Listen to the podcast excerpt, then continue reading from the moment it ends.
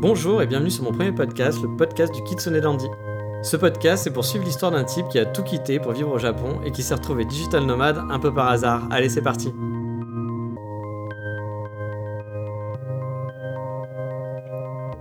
Bonjour à tous, aujourd'hui on va parler argent, le flouze, la thune, le fric, je sais pas comment disent les jeunes maintenant car je n'ai plus de cheveux et une barbe blanche, ouais déjà à 38 ans c'est moche, mais donc on va parler d'argent.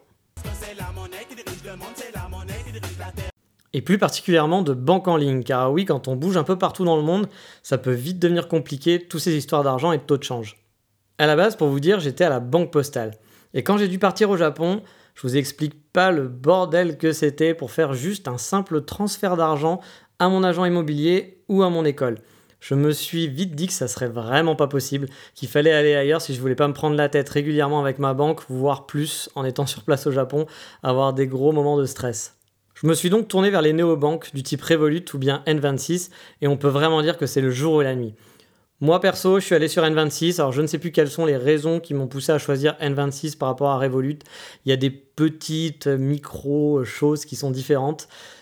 J'ai aucun souvenir de savoir pourquoi, je vous invite à regarder hein, et de comparer euh, ce qui vous intéresse le plus et ce qui est plus pratique pour vous. Alors on va commencer par la question toute bête, est-ce que j'en suis content? Oh que oui, ça a vraiment changé ma vie. Le gros avantage que j'ai eu pendant la période japonaise, c'était le taux de change. Car oui, contrairement à certaines banques traditionnelles qui vont appliquer des frais en plus du taux de change, là le taux de change appliqué est celui de Mastercard. Donc par exemple, c'est pour N26 tout du moins, pour les autres je ne sais pas, mais N26 fait ça. Donc au final, il n'y a pas de frais supplémentaires et pas de mauvaise surprise. Le taux de Mastercard, vous pouvez le connaître assez facilement. C'est on va dire pas le taux officiel, mais quasi, voilà, à quelques centimes près.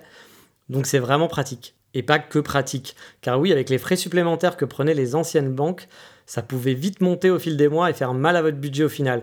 C'est pas grand chose sur des petites sommes, mais quand on cumule le tout, eh ben, ça peut vite faire mal à un budget. Au Japon, on paye beaucoup, voire tout en liquide, donc on n'utilise pas souvent sa carte bancaire au final, mais il faut quand même retirer de l'argent de temps en temps. Et franchement, avec N26, j'ai eu aucun souci. J'ai même pu payer en ligne chez Ikea mes meubles, j'ai pu me faire prélever mes abonnements d'électricité ou d'internet. J'ai jamais eu une mauvaise surprise de taux de change qui était complètement différent ou avec des prix par exemple que j'avais budgétés et qui changeaient totalement. Non, franchement, c'était nickel. Alors le taux de change, c'est pas eux qui le gèrent, mais il n'y a pas de frais supplémentaires. Alors que j'ai eu souvenir par le passé d'être parti en vacances avec la banque postale sans avoir vraiment pris en compte euh, bah, les frais supplémentaires qu'ils ajoutaient au taux de change, et bah, ça fait un petit peu mal hein, sur le compte en banque quand on revient de vacances. Un autre gros avantage par rapport aux vieilles banques traditionnelles, c'est les applications. Euh, je ne sais pas si certains d'entre vous ont l'application de la banque postale. Moi, elle plante une fois sur deux. Elle n'est pas du tout pratique. Elle est hyper old school. Là, avec les néobanques, vous pouvez tout configurer et gérer via votre mobile. C'est hyper simple. On peut par exemple changer son code PIN directement. Allez faire ça avec euh, la poste, vous allez bien rigoler. Euh, vous pouvez activer ou désactiver l'achat à l'étranger instantanément.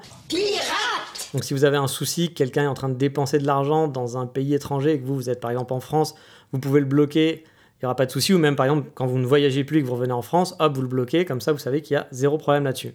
On peut aussi faire un suivi hyper facile de ces paiements.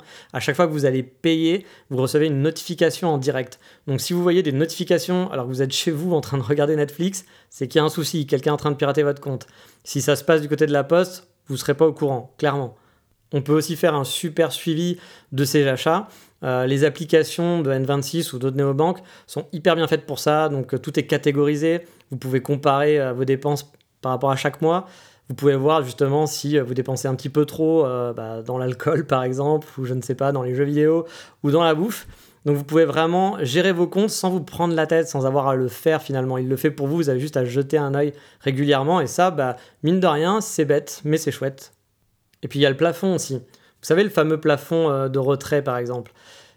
Bah pareil, là vous pouvez le gérer directement dans l'application. Moi, la banque postale, j'étais obligé d'appeler des gens. Euh, et souvent, bah voilà, quand on appelle la banque postale, on a envie de mourir après parce que c'est hyper chiant. Et là, pas besoin, vous pouvez tout faire sur l'appli. Et par exemple, je me souviens, avec la banque postale, j'étais limité à 700 euros par semaine de retrait dans les distributeurs. Alors logiquement, dans la vie de tous les jours, on n'a pas besoin de retirer 700 euros, sauf si vous avez un gros train de vie, mais a priori, euh, il n'y a pas besoin de faire ça.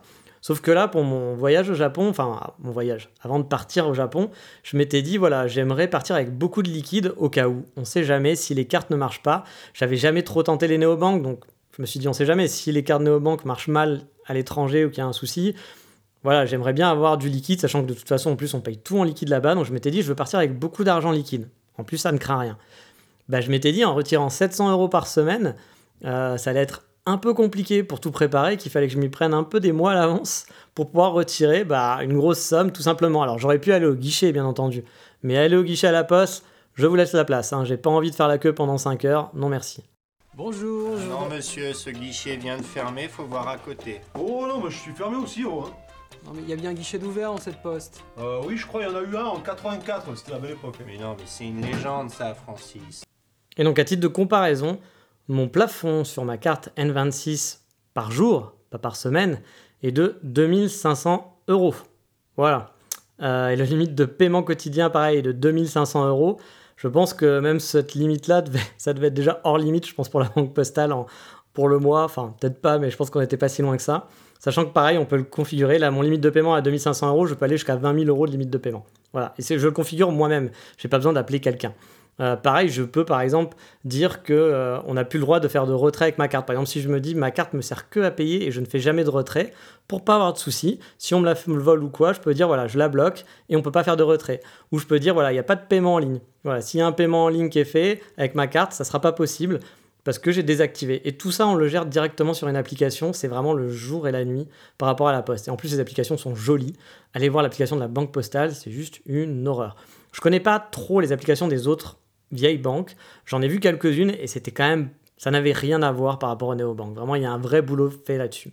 Alors, la petite critique qu'on peut avoir, c'est oui, mais il n'y a pas de guichet, il n'y a personne, si on veut se plaindre, blablabla, etc. Honnêtement, j'ai dû appeler, j'ai dû une fois avoir contact avec une personne de N26. Je l'ai fait par le chat du service client, ça a été réglé en 3 secondes, c'était super. Moi, avec la banque postale, euh, quand on appelait, c'était juste une horreur. On attend 3 heures au téléphone, les gens ne comprennent rien, ils répètent un speech. On a beau leur expliquer, ils ne comprennent rien. Ils vous passent à quelqu'un d'autre, c'est une horreur. Pour vous expliquer le niveau, hein, la banque postale, quand j'ai eu dû faire des transferts d'argent à l'étranger, que j'expliquais que sur leur site, on ne pouvait pas choisir autre chose que de l'euro ou des dollars et que du coup je ne savais pas combien j'allais envoyer à la personne parce que je devais envoyer des yens et que bah, je ne connaissais pas les frais que prenait la banque postale sur le taux de change, la personne m'a dit bah, vous avez qu'à taper sur Google taux de change et puis vous avez, le, taux de change. Je fais mais bien sûr, mais vous, vous prenez des frais derrière. Et la personne fait ah bon? Ah je savais pas qu'on prenait des frais. Ah mais tu travailles là-bas, hein, c'est ton boulot. J'étais dans le service en plus, hein, le service qui s'occupe justement de faire des transferts d'argent à l'international. Et là, on, pète un câble. Et, je peux vous dire que j'ai dû faire plein de choses avant de partir avec eux et je n'en pouvais plus. Mais revenons aux choses bien à la carte N26. Je m'en sers aussi en Écosse et pareil, j'ai pas eu de problème pour retirer ou payer avec en livres. J'ai dû prendre par contre une autre banque, une autre néobanque et cette fois-ci une anglaise. Alors non pas qu'N26 me suffisait pas, mais pour prendre un appartement ici, il faut avoir un compte UK. Et N26 n'est pas un compte UK, c'est un compte européen. Il me semble que Revolut peut vous permettre par contre d'avoir un compte UK. Mais là, du coup, j'avais besoin de prendre une nouvelle carte, donc j'ai repris une nouvelle banque, parce que j'ai un ami, par exemple, qui est arrivé en Écosse avant moi, qui s'est installé, lui, ici, et euh, bah, il a voulu, euh, pareil, il a dû ouvrir un compte en banque, et il allait voir les banques traditionnelles. Et là aussi, ça a été une galère sans nom pour ouvrir un compte, il a dû y retourner plusieurs fois, et au bout d'un moment, un peu par magie, c'est passé. Parce que vous savez, c'est le fameux principe du serpent qui se mord la queue. En gros, on va vous dire, pour avoir un appartement, il faut une banque, et pour avoir une banque, il faut un appartement, il faut une adresse. Et du coup, bah, voilà, c'est pas possible, il y a quelque chose qui ne marche pas. C'est le fameux serpent qui se mord la queue, et ça, c'est un truc traditionnel souvent dans les banques ou autres, dans les services administratifs. Moi, j'avoue, ça me faisait un petit peu peur, surtout que mon niveau d'anglais est pourri. J'avais pas envie de me prendre la tête à aller trois ou quatre fois dans une banque traditionnelle pour essayer d'avoir un compte en banque. J'ai donc opté pour une néobanque anglaise, et là, pas de souci. J'ai ouvert mon compte en 5 minutes. J'ai eu ma carte de crédit, enfin ma carte bleue, deux jours après, et tout était réglé sans problème. C'était nickel. Et là, pareil, pour transférer de l'argent, c'est simple. Pour payer, c'est simple. Ici, on a même, quand je paye chez les marchands, j'ai même les logos des cafés, des supermarchés, des petits magasins qui s'affichent dans mon appli. Et du coup, tout est super bien organisé, c'est super joli. On fait waouh, ça a des années-lumière de ce que propose la Banque Postale. Et quand je parle de simplicité pour ouvrir un compte, c'est vraiment le cas. Je vais vous prendre un exemple, une anecdote que j'ai eue euh, avant de partir au Japon quand j'ai voulu ouvrir un compte bancaire pour mon activité d'auto-entrepreneur. En fait, je m'étais dit, pour plus de sécurité, et parce que ça serait peut-être plus simple, de passer par la banque postale, qui offre aussi un compte pour les auto-entrepreneurs. Car vous le savez peut-être, mais je sais que certains, enfin que c'est pas encore assimilé par tout le monde, quand on est auto-entrepreneur, maintenant, il faut un compte spécifique. On ne peut plus le mélanger à son compte personnel. Avant, on pouvait, maintenant, il faut vraiment deux comptes spécifiques. Alors, on n'a pas besoin d'un compte pro, mais on a besoin d'un autre compte. Voilà, vraiment un compte dissocié, tout simplement. Donc là aussi, par contre, les banques essaient souvent de vous vendre un compte pro, mais en fait, un compte personnel, normalement, ça suffit. Mais il y a plein de banques qui vont vous refuser en vous disant Ah non, non, auto-entrepreneur, je ne peux pas vous faire un compte personnel. Bah oui, parce que ça rapporte moins d'argent pour eux. Mais bon, je m'étais dit, je connais pas encore vraiment les néobanques, je suis à la banque postale, ça va être plus simple, donc ouvrons un compte à la banque postale. Pour ouvrir un compte, j'ai dû appeler. J'ai donc appelé au téléphone, j'ai expliqué ma situation, que j'étais auto-entrepreneur, que je voulais ouvrir mon activité, qu'il me fallait donc un compte en banque. La personne m'a dit oui, bien sûr, pas de problème. Eh bien, je regarde, ah ben on peut avoir un rendez-vous euh, pour dans trois semaines ou quatre semaines. Comment ça, trois semaines ou quatre semaines? Alors oui, je suis pas à la minute. Je peux comprendre qu'ils aient des choses à faire, qu'il y ait d'autres personnes qui sont en rendez-vous, mais on parle de la Poste, qui ont des guichets un petit peu partout en France. En Paris, je sais pas combien ils ont de guichets, mais ça doit être assez gigantesque. Et la seule chose qu'ils peuvent me proposer, c'est d'attendre trois semaines pour pouvoir ouvrir un compte en banque. C'était pas possible pour moi. J'ai donc dit gentiment à ce monsieur qu'avec une néobanque, je pouvais ouvrir un compte en cinq minutes et que donc j'allais ouvrir bah, un compte là-bas. Tant pis pour lui. Alors, je voulais ouvrir un compte chez N26. Là, le problème, c'est qu'N26, à l'époque, je ne sais pas, c'est peut-être plus le cas, on ne pouvait avoir qu'un compte par personne. Donc, je n'ai pas pu ouvrir un deuxième compte. Et donc, je me suis opté vers une banque spécifique pour les auto-entrepreneurs que j'ai découvert en faisant des recherches. Et j'ai ouvert un compte, bah, pareil, en 5 minutes. C'était très très simple. Et ça s'appelle Shine. Alors, attention, Shine, je ne vous le conseillerais pas pour utiliser comme moyen de paiement à l'étranger. Parce que déjà, il me semble, alors à moins qu'ils aient changé, pareil, parce que ça fait un an et demi maintenant que je suis, que je suis chez eux, ils venaient d'ouvrir en fait, c'est une nouvelle start-up française. Et avec eux, à l'époque, on ne pouvait pas payer. Il n'y avait pas de carte pour payer. On pouvait donc facturer, recevoir de l'argent, mais on ne pouvait pas faire des paiements euh, avec une carte de crédit tout simplement. Mais attention, je ne sais pas, ça a peut-être changé depuis. J'ai pas trop suivi leur actualité. L'appli, là aussi, est vraiment bien faite. Le bloc a une tonne de conseils. Quand vous débutez votre activité, vous pouvez gérer vos facturations sur l'application. Vous avez des rappels pour payer vos cotisations et même des calculs de ceux-ci. C'est une vraie banque pensée pour les freelances et les auto-entrepreneurs. Mes activités d'auto-entrepreneur sont pas florissantes, donc je ne l'ai pas trop utilisé, mais du peu que je l'ai utilisé, c'était vraiment efficace. Du coup, est-ce que je vous conseille de prendre une néobanque Oh que oui? Si vous partez à l'étranger et que vous bougez beaucoup, je pense que Revolut ou N26 feront largement l'affaire. Et pour vos activités, bah, c'est bien d'en avoir peut-être soit Revolut pour vos activités professionnelles et N26 pour le personnel et inversement. Ou alors cette startup française, Shine, qui fait du vraiment bon boulot et je pense vous pouvez peut-être aller voir là-bas. Je pense qu'il y a pas mal de choses qui pourraient vous intéresser. Alors par contre, je ne sais pas si N26 et Revolut marchent partout. Peut-être qu'il y a des pays où ça pose problème. Moi en tout cas, que ce soit en Écosse ou au Japon, j'ai eu zéro souci et au contraire, ça m'a vraiment facilité la vie. Ça m'a fait gagner de l'argent donc tant mieux. Et maintenant, c'est le moment du coup de cœur du moment, et le coup de cœur du moment, c'est moi-même.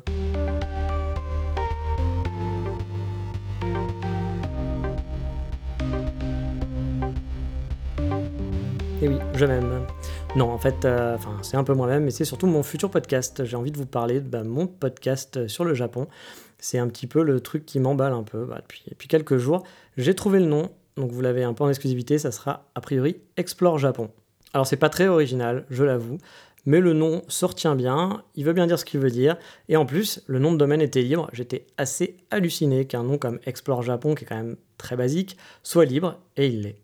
Et donc dans ce podcast, pour vous en parler un petit peu, on va parler voyage, on va parler conseils de la vie de tous les jours, je vais aussi vous donner des retours par rapport à mon expérience que j'ai eue de la vie sur place ou de la vie en tant qu'étudiant sur l'apprentissage du japonais, j'ai envie de partager en fait tout ce que je connais du Japon avec vous et on va essayer de l'explorer au maximum de fond en comble le Japon. Et j'avoue, je suis vraiment excité là-dessus. J'ai déjà travaillé sur différents épisodes et ça devrait sortir dans très peu de temps. Donc j'espère que ce podcast vous plaira, vous vous intéressez peut-être sûrement au Japon. Donc euh, bah, dès qu'il sera en ligne, de toute façon, je communiquerai dessus. Et c'est fini pour aujourd'hui. Le prochain épisode, on se posera la question de savoir si on peut lancer un business dans le web sans être développeur, sans savoir coder aucune ligne de code. Est-ce qu'on peut quand même lancer un business et faire quelque chose en partant de rien, sans avoir de compétences informatiques pures et dures? Mais ça, ça sera pour la prochaine fois. Je vous dis donc ciao, bye bye, à bientôt.